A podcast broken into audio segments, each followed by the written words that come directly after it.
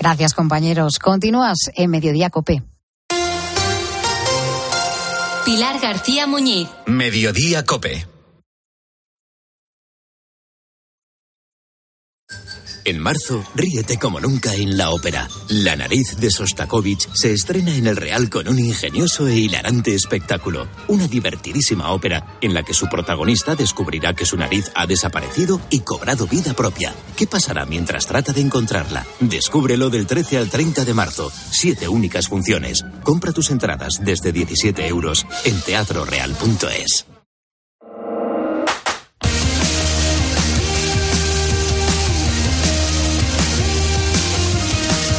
José Luis Corrochano.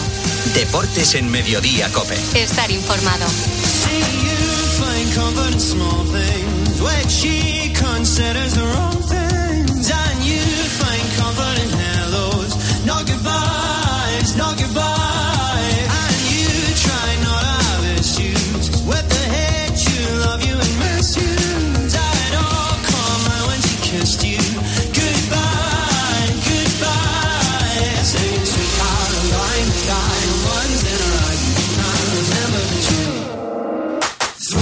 De las tres y media para los muy cafeteros seguimos en el 106.3. Ahora el gran Pedro Martín, reto Pedrito. Hola Pedro, ¿qué tal? ¿Cómo estás? Buenas tardes. Muy buenas, ¿cómo estamos? En la búsqueda de un atleta, viendo que vienen los europeos indoor de Estambul. Empiezan mañana, ¿no? El jueves, sí, mañana. Eso. Pues eso, como esta semana hay Campeonato Europa de Atletismo, hay que buscar uno de los mejores atletas de la historia de este deporte. Un atleta masculino que fue campeón olímpico y del mundo y que seguramente hubiese tenido opciones de, bueno, seguramente no, tuvo, tendría más opciones de ser campeón olímpico si su selección no hubiera hecho boicot a unos Juegos eh, Olímpicos. Y la pista de hoy es un refrán, corrochano, un refrán. A ver. Que es a cada cerdo le llega su San Martín. ¿Y qué tiene que ver con este atleta ese refrán? Pues tiene que ver un poco con su nacimiento, con el lugar de nacimiento, con el sitio donde consiguió su mejor marca y por el final de su trayectoria. O sea, que nosotros ponemos, ahora pone a Senjo, pista en Twitter pone, a cada cerdo le llega su San Martín. San Martín. Y, y seguramente no, no, vendrá ese, ese atleta, pero bueno, si tú atiendes un poco al lugar de nacimiento, al lugar donde hizo su mejor marca y al final de su trayectoria, pues igual lo puedes aplicar a ese refrán. Qué grande eres, Pedro. Bueno, un abrazo. Hasta la tarde, tarde-noche, ¿eh? Ocho y media, con el, el, el, frío que hace en Pamplona, o sea, Joder, no, Hace frío aquí, imagínate en Pamplona. Imagínate, un abrazo. Hasta luego. Hasta luego. Bueno, producto del partidazo, la conversación sobre lo que viene, que es un Real Madrid-Barcelona. ¿Es de los clásicos que veis más favorito a priori al, al Madrid de los últimos tiempos? Yo siempre digo que hay solamente dos equipos en el mundo que son favoritos cuando juegan en su campo, que son el Madrid y el Barça. El Madrid juega en su campo, da igual la diferencia en la liga, da igual los lesionados que le falten al Barça, que puede ser un agravante más, pero el Madrid es favorito porque juega en su campo. Yo pienso que el partido que va a presentar el Barça aquí es un partido de riesgos mínimos. Vamos a intentar fortalecer lo que mejor tenemos, que es un buen sistema defensivo. Tal cual. Y dentro de un mes ya veremos lo que pasa. Sí. Y esperar la inspiración de Ansu Fati en la segunda parte. Yo ahora veo con ventaja al Madrid para el partido del jueves porque está más entero, en mejor forma y al Barça, lo acabamos sí. de decir, le, le, falta el director. Hombre, pero yo creo que para el Madrid este es el partido de meter la estocada. O sea, ahora el Barça es cuando viene tocado, recién eliminado de Europa, con, sin haber rematado la liga, teniéndolo, pudiéndolo haber hecho en Almería. Yo creo que es un Madrid que claro. si el Barça hace el planteamiento que Manolo tiene, ha comentado y si eso es Xavi lo que pone, yo creo que es un partido para que el Madrid eh, dé un golpe. Yo creo que es una oportunidad eh, histórica esta temporada. Ahora, en un momento, Madrid... seguimos hablando del Real Madrid-Barcelona, pero antes en la encuesta en arroba Deportes Cope también preguntamos por el clásico de mañana, Asenjo. Sí, corro, porque mañana se juega el partido de ida de las semifinales de la Copa del Rey en el Bernabéu. Preguntamos quién llega mejor, si el Madrid o el Barça. Estamos camino de mil votos. De momento, el 77% dice que llega mejor el Real Madrid. Mira, como Xavi. Xavi dice que es favorito del Real Madrid. Lo hablamos en el 106.3. Sí, sí, sí, luego me acerco. ¿Quién te ha llamado? ¿Quién va a ser? ¿El inquilino? ¿Y ahora que se le ha roto? No me hables. Llama a la agencia negociadora del alquiler que te lo resuelven todo. Si de tanto escuchar el anuncio en la radio me sé de memoria el teléfono 920 20 11 y encima te pagan ellos, aunque no pague el inquilino. Eso que se llama el tranquiler. ¿Qué aguante tienes? No me puedo creer que sea el inquilino.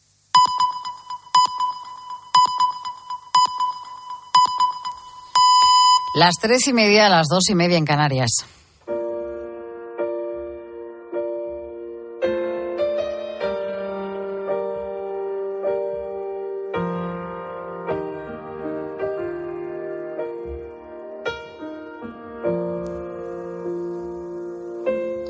Y a esta hora te voy a contar la historia de Paul, la de un joven que ha sobrevivido a un intento de suicidio. Paul tiene 15 años, vive en La Rápita, en Tarragona, y tiene un grado leve de autismo. Aunque no sufría directamente maltrato en su instituto, sí que era víctima de risas y de expresiones hirientes, como este tío es un rarito, míralo cómo se mueve, no se relaciona con nadie, antisocial. Bueno, pues hace tres días Paul intentó quitarse la vida. Milagrosamente sobrevivió a una caída de 14 metros, aunque te puedes imaginar las lesiones que tiene. Brazos y piernas rotos, dos costillas fracturadas, varias vértebras afectadas. Le espera una larga recuperación, pero lo importante es que va a sobrevivir. Se lo ha contado su padre, John Wall, a nuestros compañeros de COPE Barcelona. Bueno, Paul ahora está está estable, está fuera de peligro, tiene lesiones considerables que le, que le llevará a una recuperación larga, pero lo importante es que está fuera de peligro. Según el testimonio de su padre, antes de arrojarse al vacío, el joven dejó escrito que no quería vivir. Y esto es literal. En un mundo donde la mala gente es aplaudida y las personas nobles, sensibles y de buen corazón siempre tienen las de perder. La Consejería Catalana de Educación ya ha iniciado una investigación sobre los hechos, pero su padre ya apunta que aquí el protocolo ha fallado. Mira, en el protocolo ha fallado que el instituto donde está Paul está diseñado para 400 alumnos y están y hay casi el doble. Y, y hay casos que no son a lo mejor muy muy vistosos y que deberían tratarse y, y les ha pasado por alto. O sea, el, el paso de, de la denuncia a la tutora a la dirección de la escuela, este paso se ha saltado. El padre de Paul se lamenta además de que incluso ahora los responsables del instituto no se han puesto en contacto con ellos, tampoco les han brindado apoyo.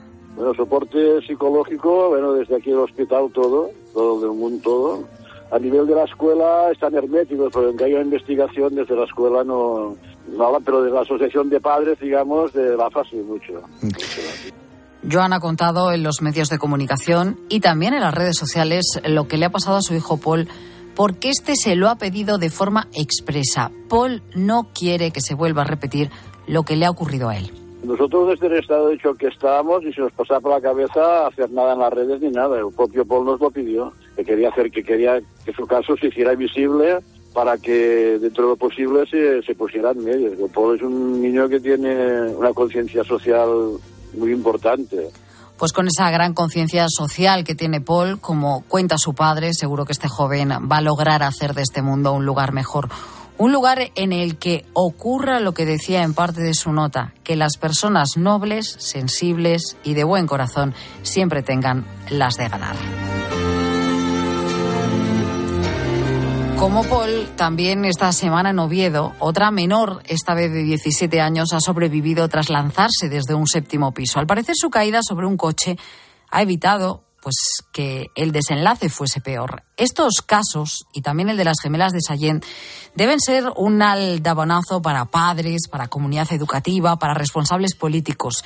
Y es que los datos son verdaderamente dramáticos, ponen la piel de gallina a cualquiera. Mira, la Fundación ANAR hasta agosto del año pasado, cuantificaba en 906 menores los que les han telefoneado justo en el momento en el que estaban pensando terminar con su vida.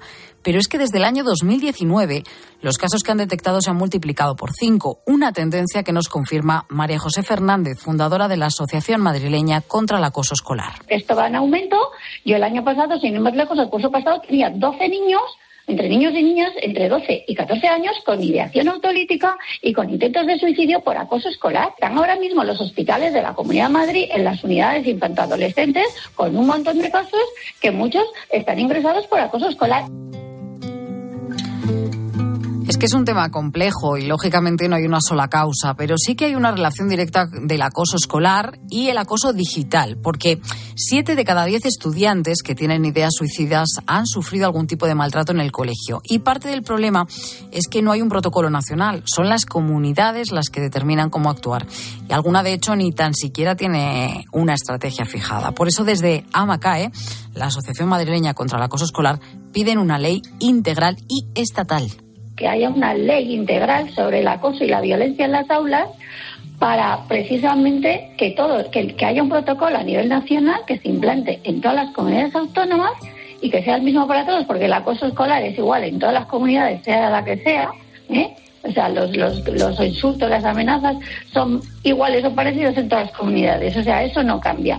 Claro, los insultos no entienden de fronteras, de regiones. Desde esta organización denuncian además que los protocolos fallan porque los profesores no tienen formación adecuada. No les han dado una formación adecuada ni tienen a veces medios y herramientas suficientes para poder vigilar, hacer y, y hacer correctamente los protocolos, por eso fracasan. Falta formación, falta prevención y, por supuesto, recursos. Y las consecuencias lo malo es que son terribles, como cuentan desde Amacay. Tengo padres pidiendo créditos a los bancos porque las listas de espera en los centros de día es de seis meses y un niño que ya lo ha intentado tres o cuatro veces no puede esperar a que lo internen en un centro dentro de seis meses porque a lo mejor dentro de seis meses ya le ha dado tiempo pues a, pues a lo mismo. Hay lista de espera en los hospitales públicos para atender a los jóvenes que tienen ideas autolíticas, pero también los centros escolares están desbordados. En España hay unos 10.000 orientadores, tres veces menos de los que fija la UNESCO. Esta organización dice que sería necesario un orientador por cada 250 estudiantes, pero nuestros hijos tocan a uno, si tienen suerte, por cada 700 u 800. Tomás Peláez es psicólogo y orientador del Colegio Jesús y María de Valladolid. El orientador que tiene una múltiples eh, funciones eh, sería, digamos, necesario más orientadores y quizá quitar también algunas de las cargas burocráticas y demás. Sí, sí, por supuesto. Orientadores se necesitarían más por ratio de alumnos.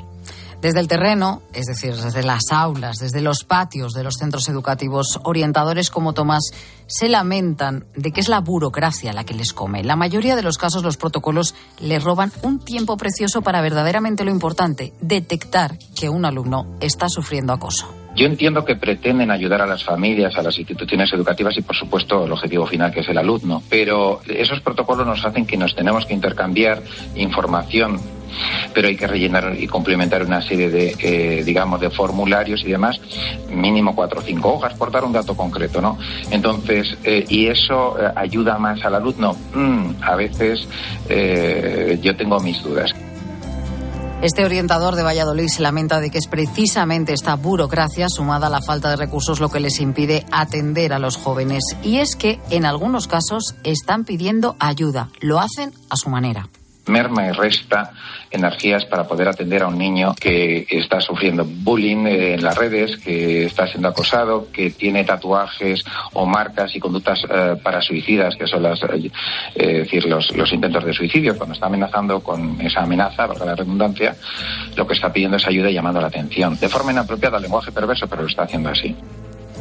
Muy atentos, por tanto, a esas señales de alarma y si necesitas ayuda, estos son algunos de los teléfonos que puedes marcar. El teléfono de atención a la conducta suicida, el 024. La línea de ayuda a menores de la Fundación ANAR, que es el 920 2010.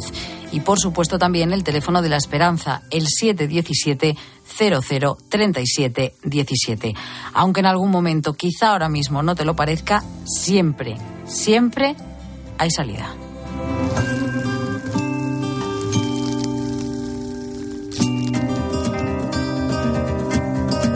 Mediodía Cope. Pilar García Muñiz. Estar informado.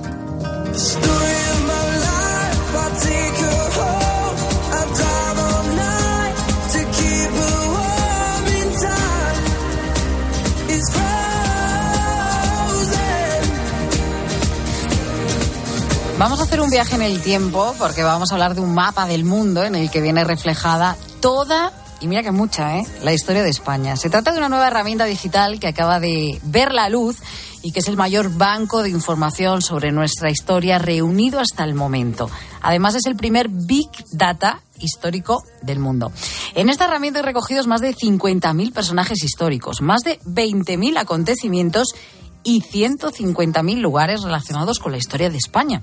Se caracteriza también por su calidad, ya que de cada una de las biografías o la descripción de los hechos que detalla han sido realizados por historiadores y por los académicos de la Real Academia de la Historia, que es la institución que está detrás de este proyecto.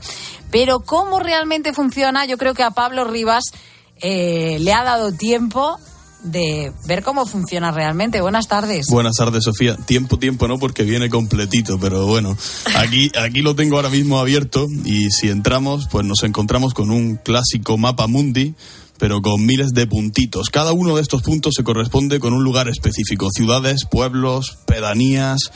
Y si pulsamos en uno de estos puntos, pues podemos ver tres cosas. Los personajes nacidos o muertos allí ordenados alfabéticamente y también los acontecimientos allí, allí sucedidos que allí ocurrieron, ordenados cronológicamente. Mira, un ejemplo. Vamos a irnos, por ejemplo, a la, a la provincia de Málaga y vamos a pinchar en, en Ronda. Le damos y se nos abre un desplegable y nos aparece que allí, por ejemplo, han nacido 45 personajes históricos, han muerto 16 y han sucedido 15 acontecimientos.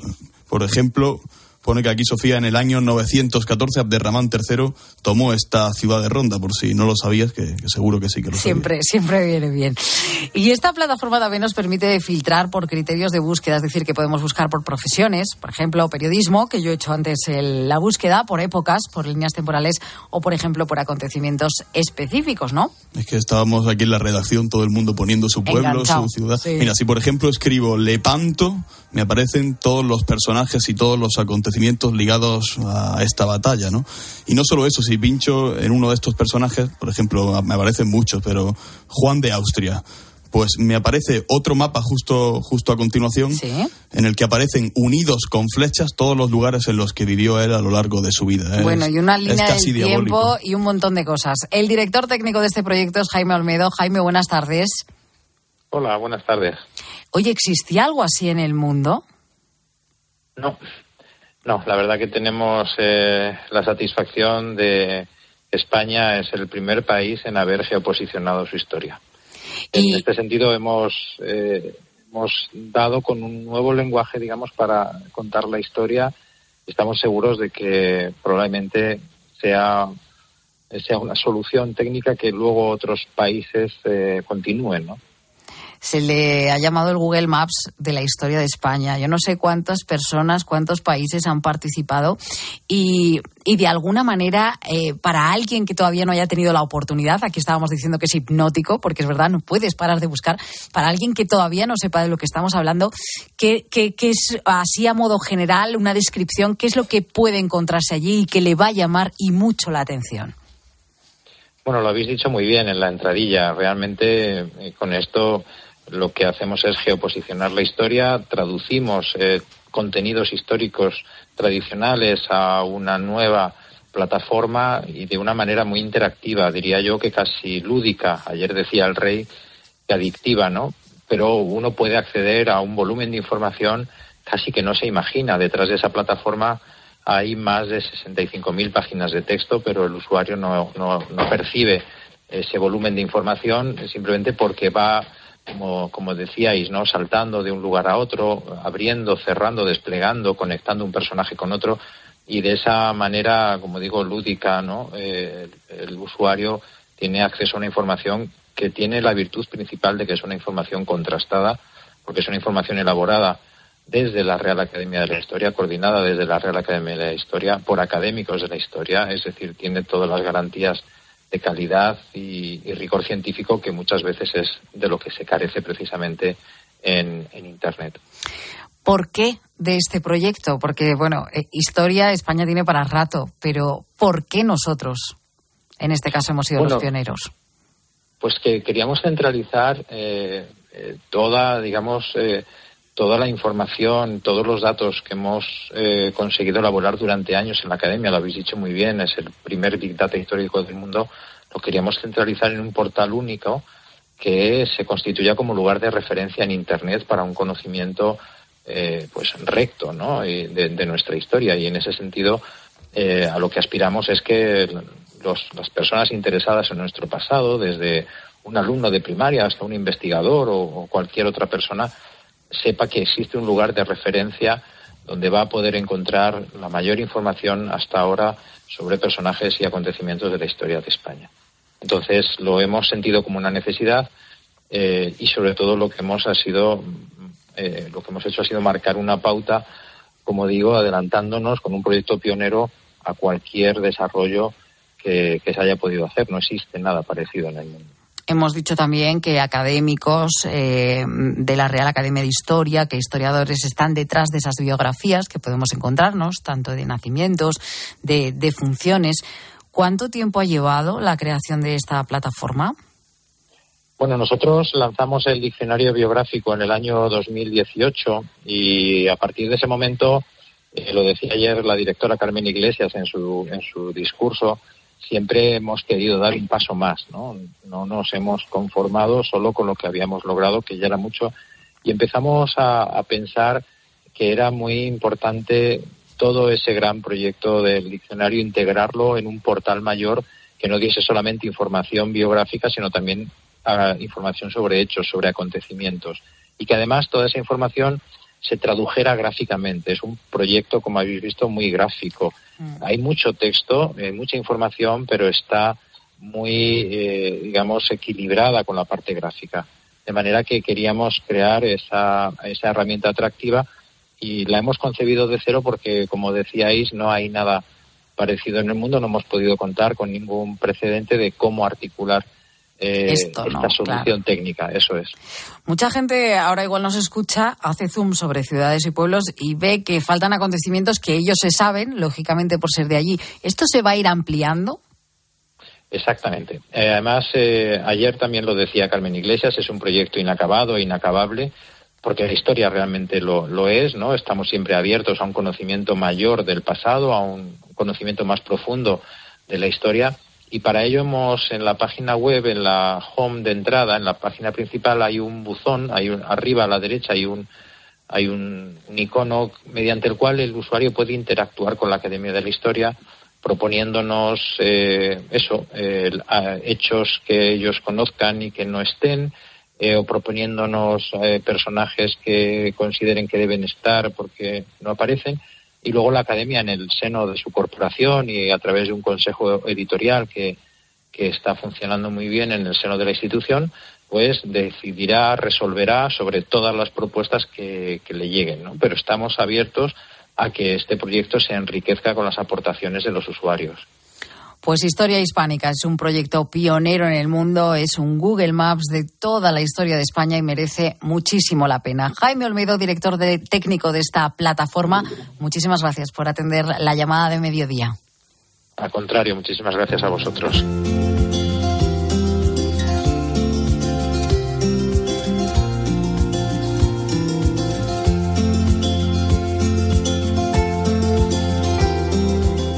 Aunque estemos en marzo, pues sigue sin llover y esto hace que las restricciones de la sequía aumenten, especialmente en la zona catalana. 224 municipios de la zona del Ter de Llobregat, que abastece a Girona, Barcelona y a toda su área metropolitana, están desde hoy en estado de excepción por sequía.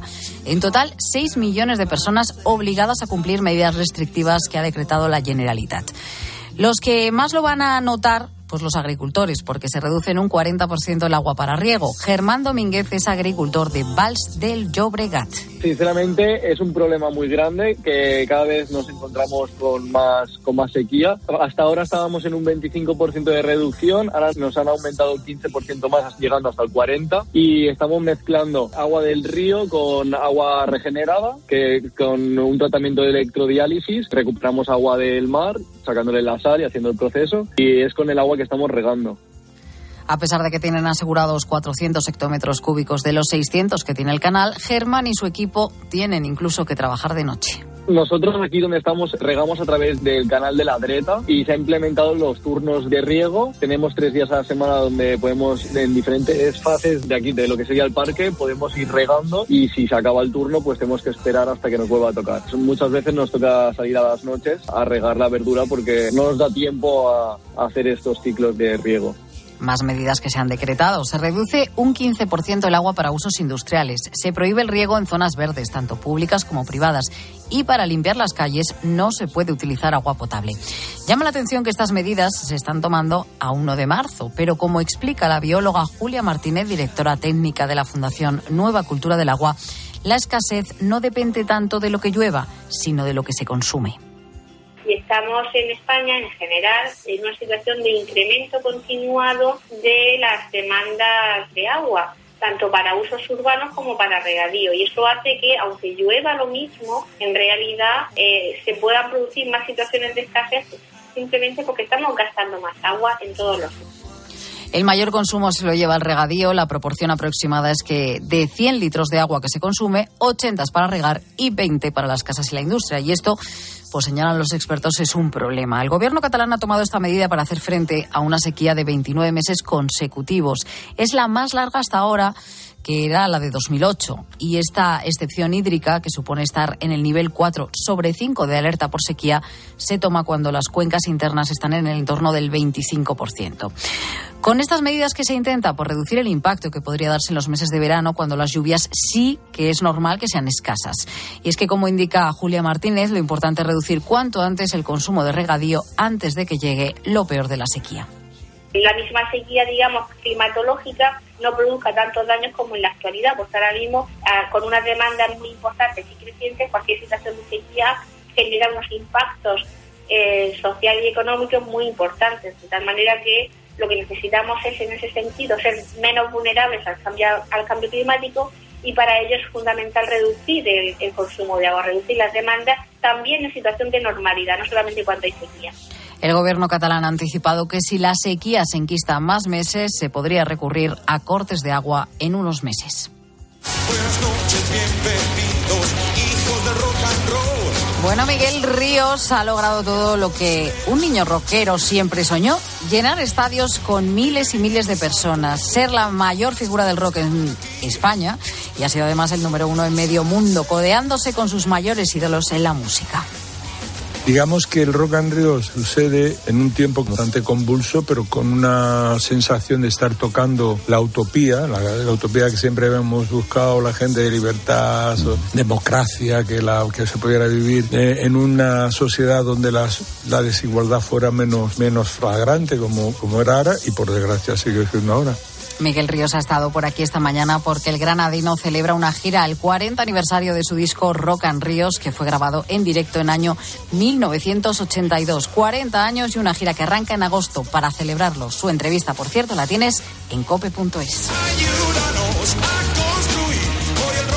Luis Colón, buenas tardes. Buenas tardes, Sofía. Hoy hemos estado preguntando a los oyentes de mediodía por las vitaminas, ¿no? Que algunos falta nos hacen en mejorar el sistema inmune, que si va, las compramos en las farmacias, que si no, bueno, pues ¿qué nos han dicho los oyentes hoy? Pues mira, tenemos división de opiniones. Hay unos que toman pastillas porque se lo ha recomendado el médico y hay otros que apuestan por el remedio natural. Por ejemplo, esto nos dice Marisa desde Cádiz. De momento no tomo comprimidos de vitaminas. Prefiero hacerlo con frutas, verduras, legumbres frutos secos. Con esto pues intento llevar una dieta equilibrada. Tengo un libro específico con las indicaciones de, vitaminas y minerales de cada producto que os he comentado y procuro hacerlo de forma natural. Pues oye, ya me tendrá que decir el título de ese libro. Hmm. No solo en los alimentos podemos obtener vitaminas, también podemos obtener, por ejemplo, vitamina D a través del sol, como nos explica Piedad. Bueno, yo respecto a las vitaminas, la única que tomamos aquí en casa, mi marido y yo, es la vitamina D, que tanto sol que tomamos y se ve que ahora tampoco hace mucho efecto el sol. De las otras no, comemos fruta y eso y, y la comida muy variada y nada más. Así que nada, todo eso, bueno, pues la que paséis buen día. Bueno, pues que pasemos un buen día igualmente, Piedad. Y un zumito de naranja, el sol son las soluciones más naturales de ganar vitaminas, aunque hay gente que también tienen que tomarla en forma de medicamento, como nos dice, por ejemplo, Anika. Pues sí, yo tomo vitaminas, algunos complejos multivitamínicos que me van bien, como la B, las vitaminas B, y no sé, minerales y alguna otra cosa, así que tomo, sí. Y procuro hacer comida sana. Bueno, eso es importante. Dieta equilibrada, sin excesos y si nos hace falta alguna vitamina, que ya digo yo que por aquí alguna falta nos hace, pues no está de más. Pilar Cisneros, ¿qué tal? Buenas tardes.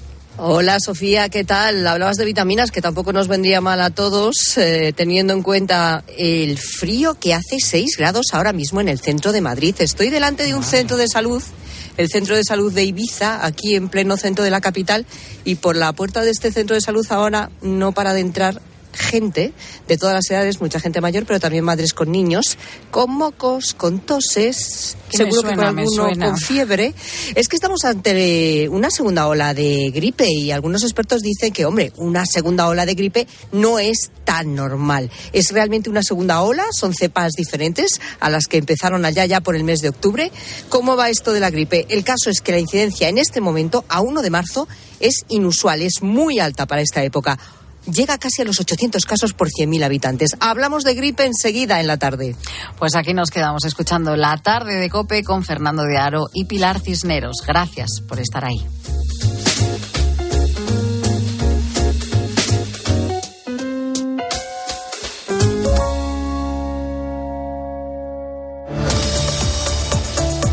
Pilar García Muñiz. Mediodía Cope. Estar informado. Este miércoles en Cope, vuelve la Copa. Vamos a brindar por el fútbol. La Copa del Rey. Y la radio como gran protagonista. Desde las ocho y media jugamos las semifinales. Osasuna Athletic Club. Y aparece Miguel Ángel Díaz en los dos equipos. Tiempo de juego con Paco González, Manolo Lama y Pepe Domingo Castaño. La Copa en Cope. Los referentes de la radio deportiva. Y recuerda, la información también continúa con Ángel Expósito y la linterna en Cope Más, Onda Media, Cope.es y la aplicación móvil. Llega el descuento directo a Mediamar. Solo del 1 al 4 de marzo tu descuento aumenta a medida que lo hace tu compra. Consigue 25, 60, 120, 200 y hasta 400 euros de ahorro. Ya en tu tienda en mediamar.es y en la app. Dos cositas. La primera, me ha subido el precio del seguro a pesar de que a mí nunca me han puesto una multa. La segunda, yo me voy a la mutua. Vente a la mutua con cualquiera de tus seguros y te bajamos su precio, sea cual sea. Llama al 91 555 5555. 91 555 5555. Por esta y muchas cosas más, vente a la mutua. Condiciones en mutua.es. ¿Y tú que tienes hijos pequeños? ¿Qué necesitas para tu seguridad? Desde que soy madre me importa mucho más la seguridad. Necesito que estemos protegidos cuando estoy con él en casa. Pues en Securitas Direct tienen una alarma para ti, porque puedes conectarla también cuando estás dentro de casa o pedir ayuda con el botón SOS. Ellos responden en 20 segundos y te envían ayuda. Y es que tú sabes lo que necesitas y ellos saben cómo protegerte. Llama ahora al 900-666-777 o entra en securitasdirect.es y descubre la mejor alarma para ti. La gama eléctrica Citroën Pro se carga en la descarga o cuando acabas la carga. La de cargar, no la del punto de carga que viene incluido. Y cargado viene también tu Citroën Iberlingo con condiciones excepcionales financiando. Vente a la carga hasta fin de mes y te lo contamos. Citroën. Financiando con PSA Financial Services. Condiciones en citroen.es. Escuchas Cope. Y recuerda, la mejor experiencia y el mejor sonido solo los encuentras en cope.es y en la aplicación móvil. Descárgatela. Luces. Cámaras.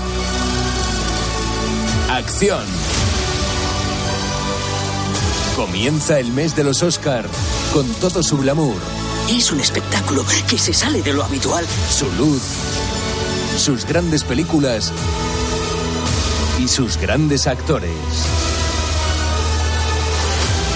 Todos los sábados estrenamos una película de Oscar para que no se pierda el sabor de las grandes producciones. Tomad buena nota de ello.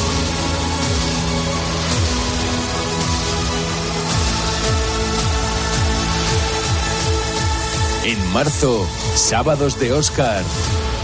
En 13. Soy optimista y si me dejo llevar por las noticias, pues olvídate. Un 30% de los españoles ha dejado de tener interés por las noticias, pero una gran mayoría sigue tomándose 20 minutos para reflexionar, para ver la realidad como es, contada desde el rigor y la objetividad. Información para que tengas tu propio punto de vista. 20 minutos, diario abierto. En la noche, la radio deportiva solo tiene un número uno. ¿Cómo está el ambiente por Barcelona? Bueno, pensando que estas son cosas de Madrid. Yo no tengo la sensación de que sea muy mayoritaria en esta ocasión esa sensación de que Madrid nos ataca. Porque he hablado con muchos socios del Barça que te dicen, vale, vale, qué mal huele esto, esto Pero, tal. Qué". perdóname, tú no estás pagando a un proveedor 20 años si no sacas un beneficio. Escucha a Juanma Castaño en el partidazo de Cope, de lunes a viernes desde las once y media de la noche. El número uno del deporte.